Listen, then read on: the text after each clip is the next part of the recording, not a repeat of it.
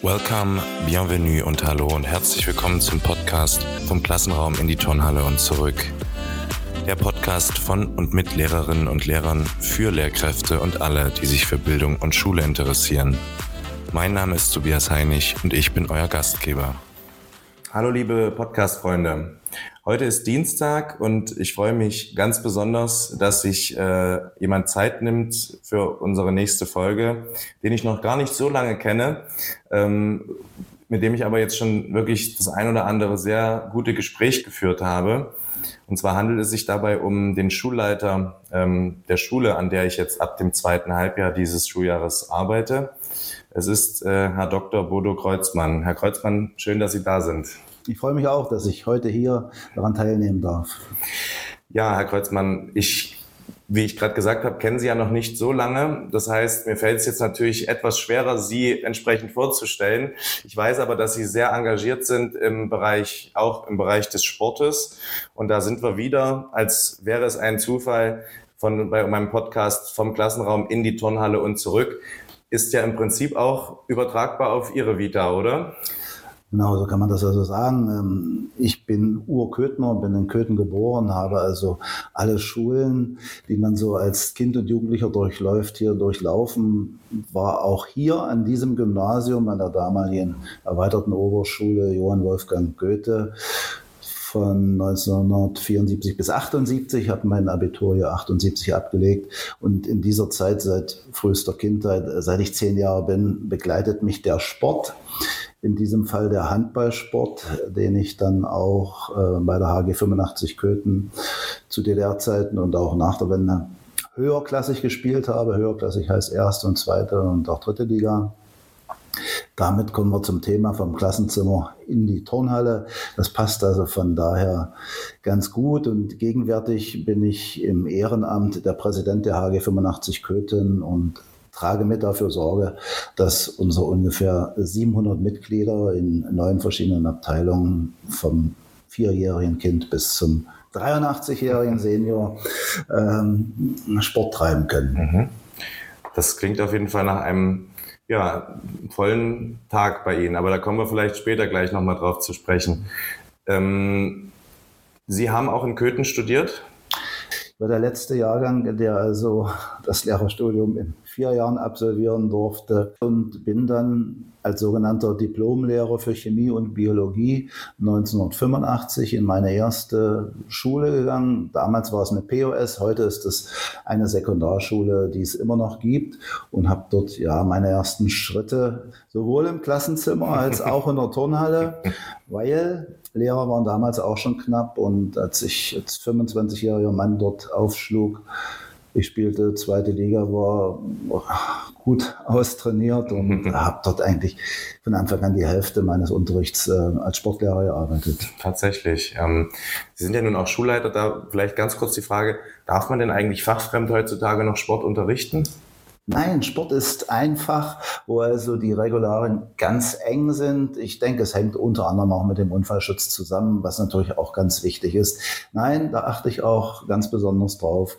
Wer eine Ausbildung hat als Sportlehrer, kann gern hier unterrichten, aber ansonsten nicht. Mhm. Okay, also da haben Sie auch jetzt schon einige Ihrer Fächer äh, verraten. Ähm, seit wann sind Sie denn Lehrer? Also seit 85 haben Sie gesagt, haben Sie angefangen. Ja. Und neben Sport, äh, Biologie und Chemie haben Sie noch weitere Fächer auch mal in Ihrer Vita äh, ja, unterrichtet? Ich, ich, hatte ein Jahr, es gab also keine Physiklehrer, habe ich dann 1986, glaube ich, mal ein Jahr in einer achten Klasse Physik unterrichtet. Ähm, Endergebnis ist, ich weiß heute noch, wie ein Kühlschrank funktioniert.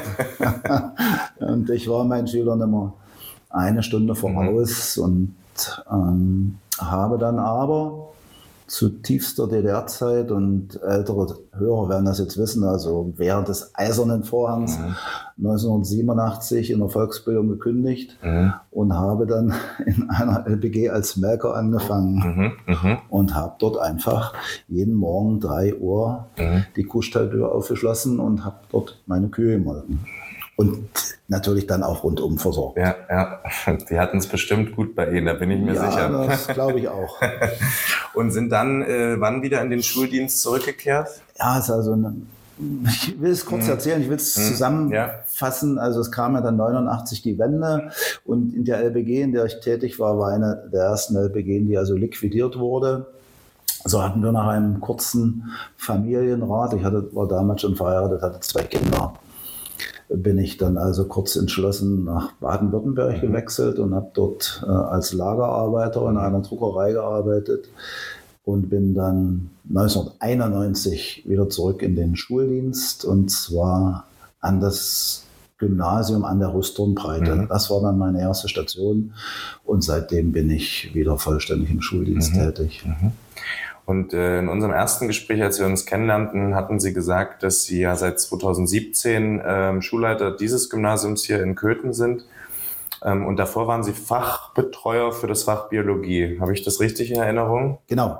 Ich habe mich dann also entschlossen, nachdem ich 91 wieder in den Schuldienst kam, mich zu qualifizieren und habe dann extern an der Uni in Halle promoviert zum Thema Verhaltensbiologie und das fand das Land auch ganz interessant, so dass man mich auch angesprochen hat, eventuell als Fachbetreuer tätig zu sein. Und da habe ich mich beworben. Man hat mich dann auch dafür eingestellt oder für fähig erachtet, war dann viele, viele Jahre Mitglied der Abiturkommission. Das heißt also, viele Abitur im Fach Biologie, die die Schüler geschrieben haben, äh, stammen unter anderem auch aus meiner Feder. Und 2017 habe ich mich dann auf die Stelle an unserem Ludwigsgymnasium in Köthen, wo ich also auch Schüler war, als Schulleiter beworben. Und seitdem bin ich dann auch hier Schulleiter und beabsichtige natürlich hier bis zu meinem wohlverdienten Ruhestand, der nicht mehr so weit weg ist, äh, die Schule zu leiten und ja, zu führen und natürlich auch mit Nachwuchskräften zu versorgen. Mhm. Ja, das ist ja schon, da schneiden Sie ja schon einen Punkt an, den wir vielleicht dann im Laufe des Gesprächs ja nochmal ein wenig besser äh, beleuchten können. Ähm, ja, der Nachwuchs ist ja, das wissen viele Hörerinnen und Hörer auch, wir haben ja viele Schülerinnen und Schüler auch, die, die uns hören, ähm, an verschiedenen Schulformen die Nachwuchsgewinnung der Lehrkräfte ist ja wirklich ein Thema, das äh, wäre ein eigener Podcast wahrscheinlich äh, wert. Ähm, aber da können wir vielleicht später nochmal drauf eingehen. Ich würde gerne ähm, übergehen ähm, zu unserem nächsten Punkt. Und zwar würde ich gerne wissen, was damals, es liegt ja jetzt doch schon ein, zwei Jahre zurück, die Motivation für den Beruf, für den Lehrerberuf war oder für das Lehrerstudium vielleicht auch damals. Ähm, was hat Sie da angespornt damals? Muss ich Sie und auch ja. die Zuhörer leider enttäuschen. Ich hatte keine Motivation.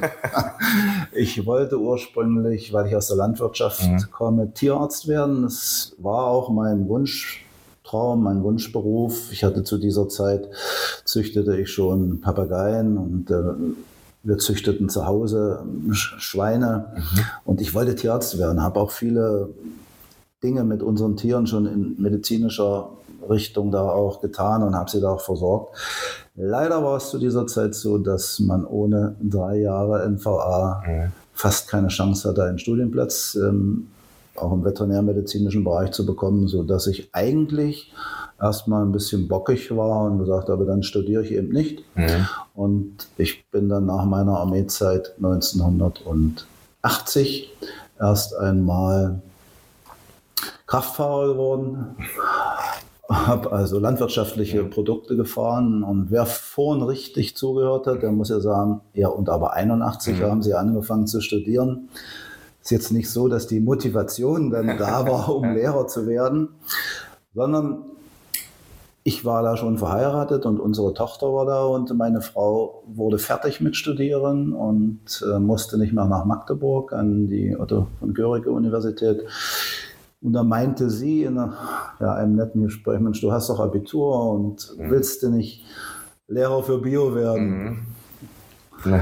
Und so bin ich ohne Motivation auf den Wunsch oder auf die Idee meiner Frau in Lehrer für Bio und mhm. Chemie geworden. Mhm.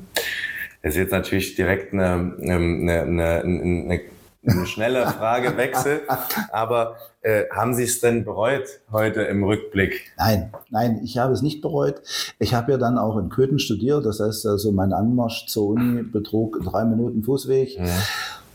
Und es waren halt noch andere Zeiten ähm, als heute. Und mein damaliger Trainer im Handball war dort äh, an der Pädagogischen mhm. Hochschule Köthen Sportlehrer. Wir sind heute noch befreundet mhm. und rufen uns ab und zu an. Ich habe eigentlich mehr Sport getrieben, mhm. als ich studiert habe. Aber irgendwie muss ich mein Studium ja doch geschafft haben. Ja, ja.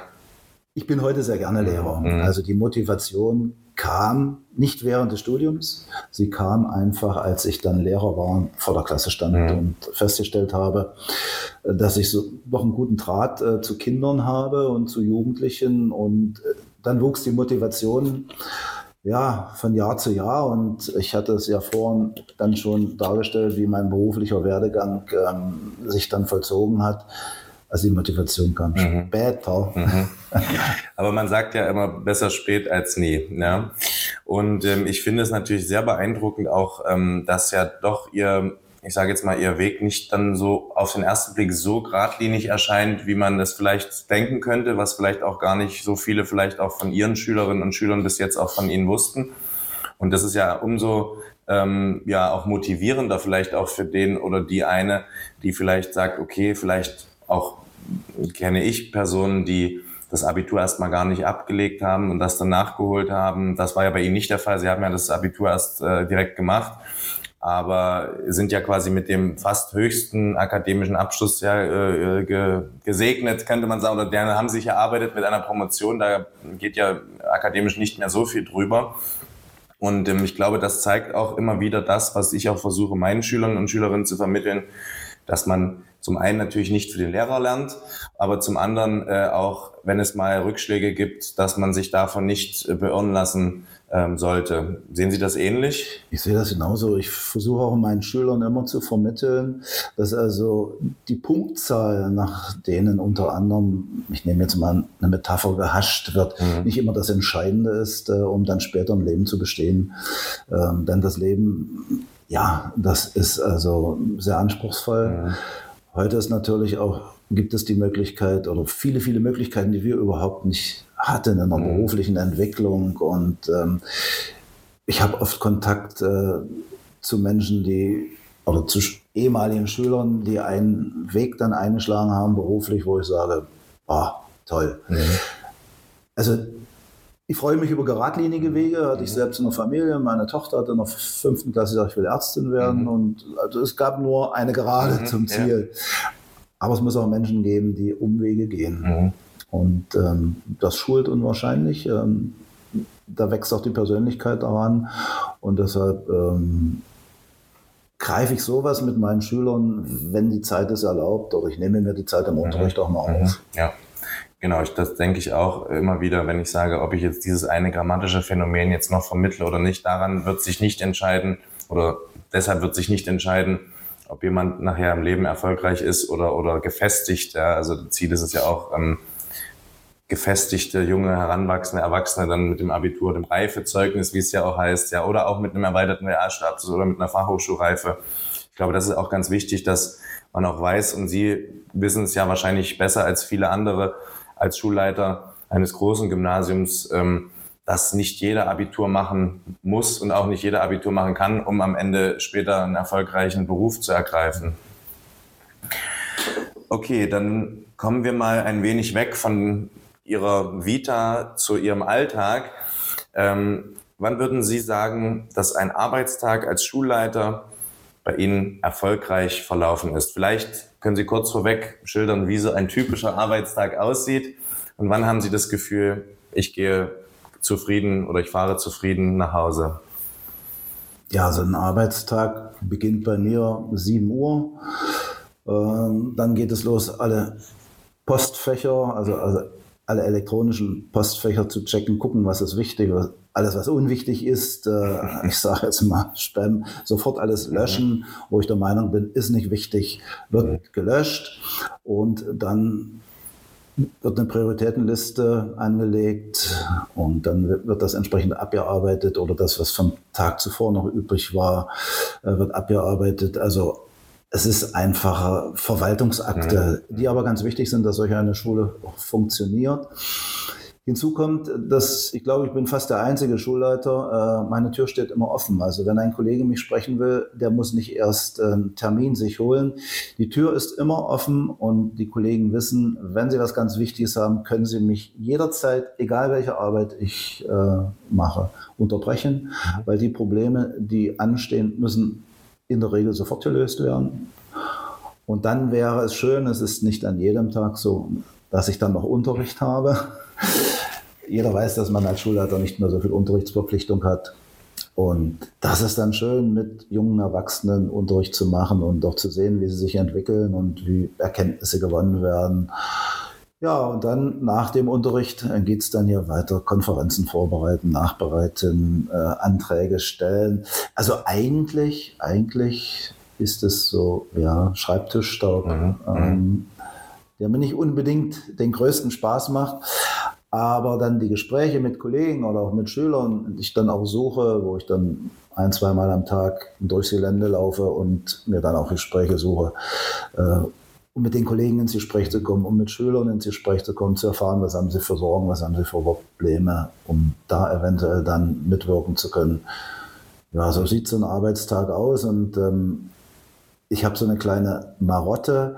Alles das, was ich zu erledigen habe, schreibe ich auf und wenn ich dann zum Feierabend sehe, dass alles das, was ich erledigen mhm. wollte, durchgestrichen mhm. ist, dann war es erfolgreich. Ja. Aber es gelingt mir nicht immer. Okay.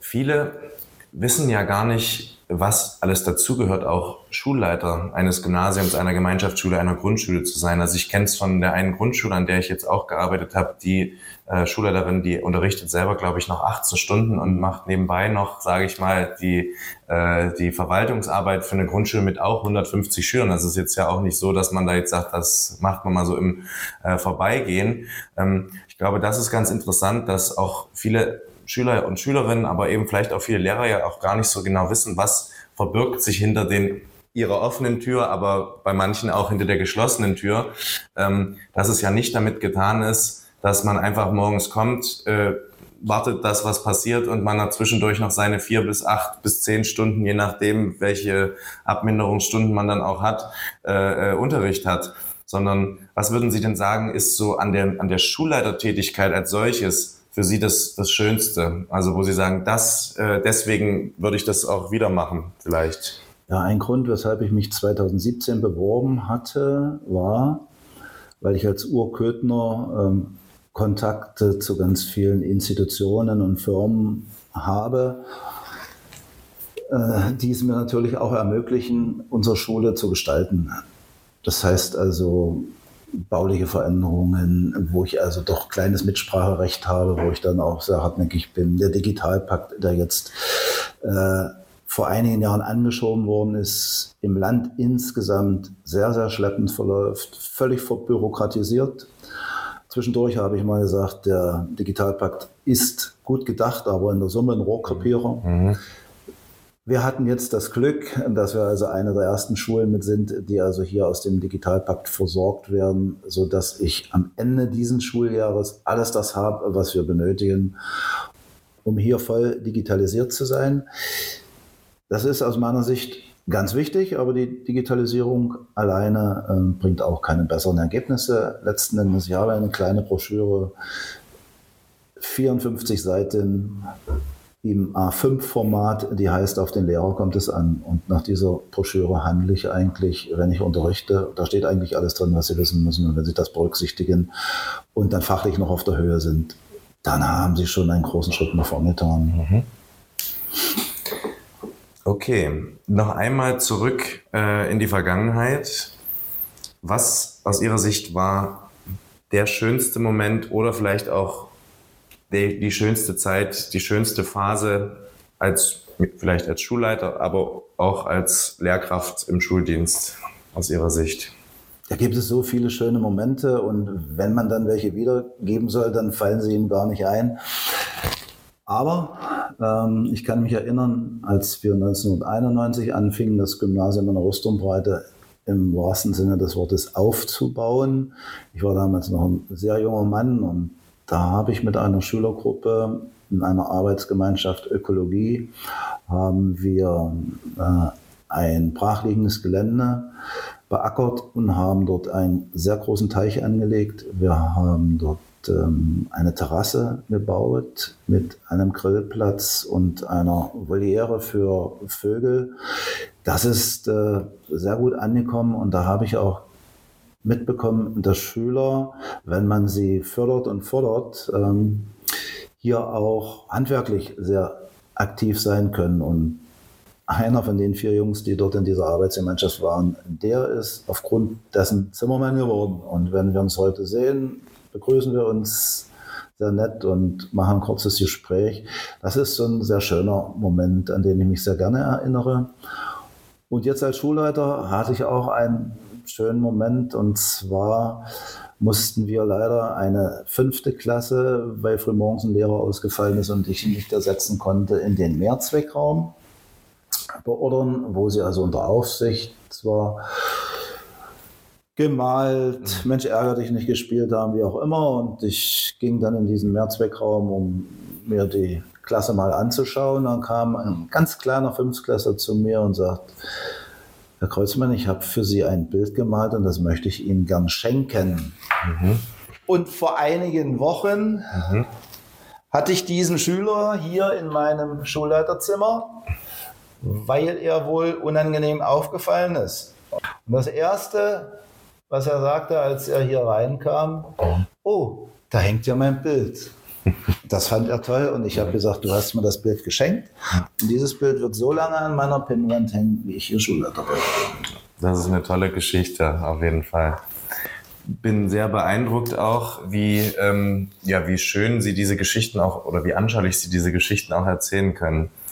Ähm, eine wichtige Frage habe ich noch auf dem Herzen. Einige Punkte haben Sie auch gerade schon in Ihren Ausführungen ähm, angesprochen. Was sind Ihre persönlichen Wünsche für die Entwicklung von Schule als solchem, als Begriff, aber vielleicht auch für das Ludwigsgymnasium hier in Köthen ähm, für die kommenden Jahre? Ja, das wäre sicher noch ein extra Podcast, aber ich wünsche mir, ich wünsche mir eine vollständige Entbürokratisierung. Ich wünsche mir, dass man uns Schulleitern vertraut, dass wir das Budget, was wir eh bekommen, was doppelt und dreifach verwaltet wird, dass wir dieses Budget selbst verwalten können. Natürlich können wir eine Rechnungslegung machen und alles, was dazugehört, ist überhaupt keine Frage. Es kann nicht sein, dass ich also im Februar, März, teilweise im April noch keinen finanziellen Handlungsspielraum habe. Das wünschte ich mir.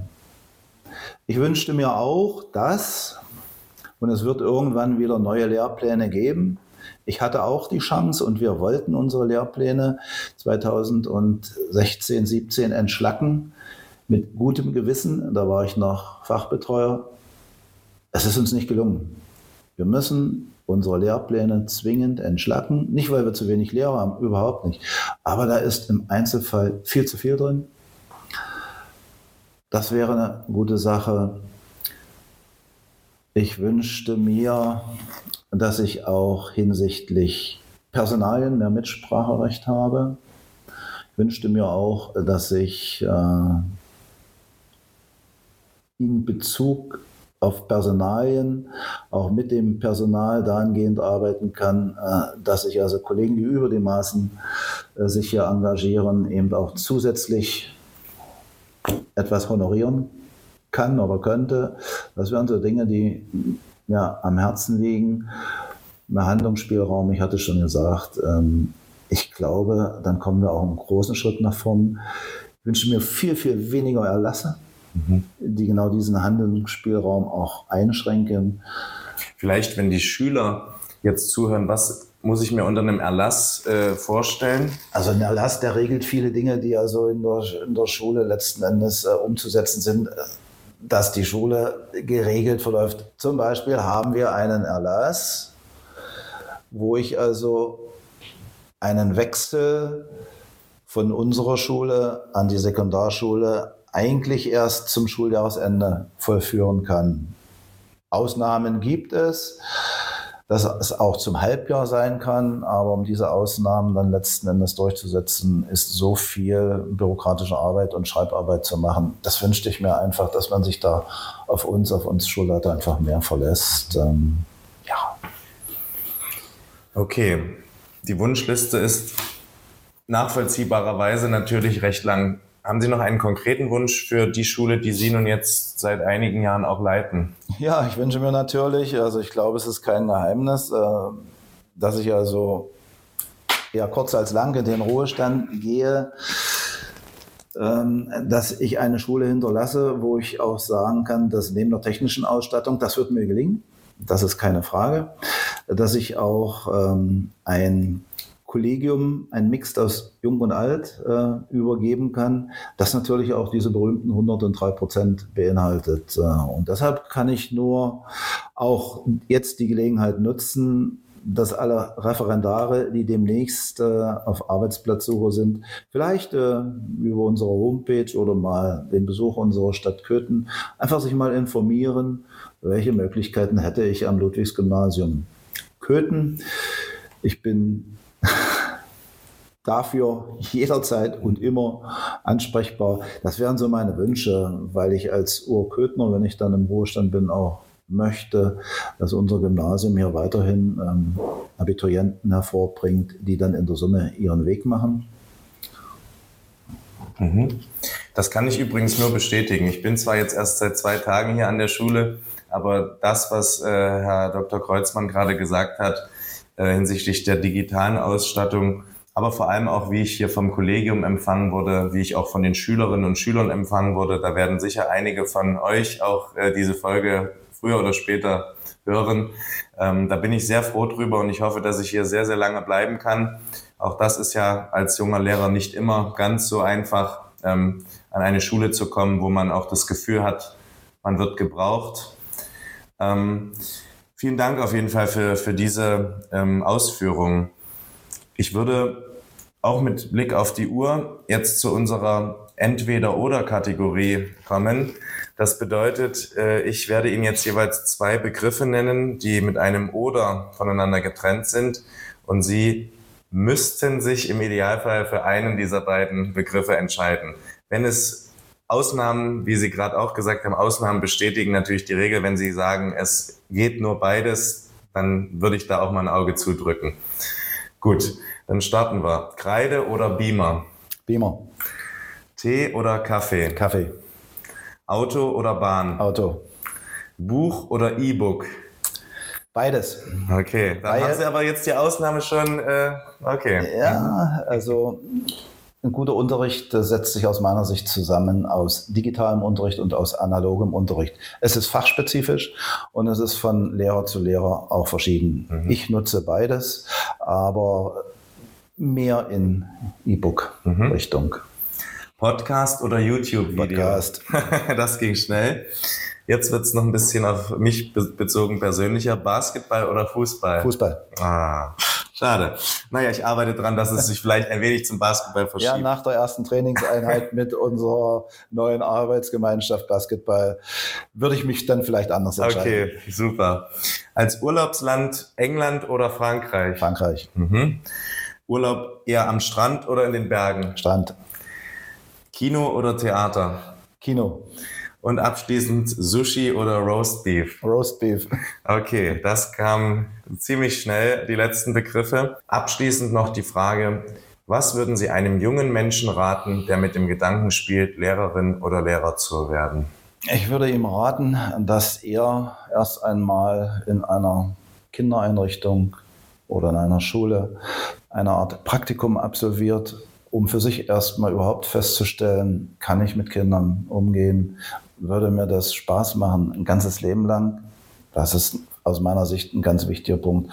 Und wenn er dann sagt, ja, das wäre was für mich, dann musste man schauen, welche Neigungen oder welche Fähigkeiten habe ich, künstlerisch, musisch, sportlich veranlagt, äh, naturwissenschaftlich, um dann eventuell entsprechende Fächer sich auszuwählen. Und dann würde ich auch versuchen, das ist natürlich äh, sehr schwer, äh, bevor ich dann mich vielleicht hier bewerbe, aber wenn ich hier an einem Gymnasium bin und ähm, ich hätte Schüler, die Interesse da haben, dann würde ich immer zur Verfügung stehen, um den Schülern erstmal Fragen zu beantworten. Das kann aus meiner Sicht die Universität so nicht leisten, weil die universitäre Ausbildung oder die Menschen, die dort arbeiten, im Regelfall eben keine Lehrer mit 30 oder 40 Jahre Berufserfahrung sind. Ich würde jeden unterstützen, der zu mir kommt und dazu Fragen hat. Wunderbar. Das heißt also, Sie haben ja schon angekündigt, Ihre Türen stehen offen. Das heißt, auch wenn es potenzielle Interessentinnen oder Interessenten gibt, sei es für einen Referendariatsplatz, aber auch Kolleginnen und Kollegen, die also im Referendariat sind und vielleicht noch keine Stelle in Aussicht haben, dann können Sie sich jederzeit bei Ihnen melden. Jederzeit. Wunderbar. Stehe ich zur Verfügung. Gerne übrigens auch bei mir. Ich arbeite ja nun auch an der Schule, also ich kann auch gerne den Kontakt herstellen. Ähm, Herr Dr. Kreuzmann, vielen, vielen Dank, dass Sie sich die Zeit genommen haben. Ähm, ich hoffe, dass wir noch ein paar Jahre äh, zusammen gut arbeiten werden. Ähm, ich fühle mich sehr wohl hier an dem Gymnasium ähm, und ich hoffe und gehe fest davon aus, dass das äh, auch so bleibt. Ihr habt es gerade schon gehört. Also wenn es wieder jetzt an die Schülerinnen und Schüler geht, wir werden also noch ein kleines Projekt hinsichtlich Basketball in Köthen starten. Auch das wird sicher ganz spannend und ähm, da denke ich mit Herrn äh, Kreuzmann als äh, Vereinspräsident eines großen Vereins ähm, und auch mit mir, mit meiner Erfahrung als Abteilungsleiter der Abteilung Basketball im SV Halle und als Trainer waren Sie ja auch lange Jahre. Ähm, da kann ich mir bestimmt noch die ein oder andere Scheibe abschneiden bei Ihnen. Aber auch ich weiß, glaube ich, was ich tue als Basketballtrainer und deswegen freue ich mich da sehr drauf. An der Stelle bleibt mir nur noch, ähm, mich bei Ihnen nochmal zu bedanken und mich zu verabschieden und ähm, seid gespannt auf die nächste Folge.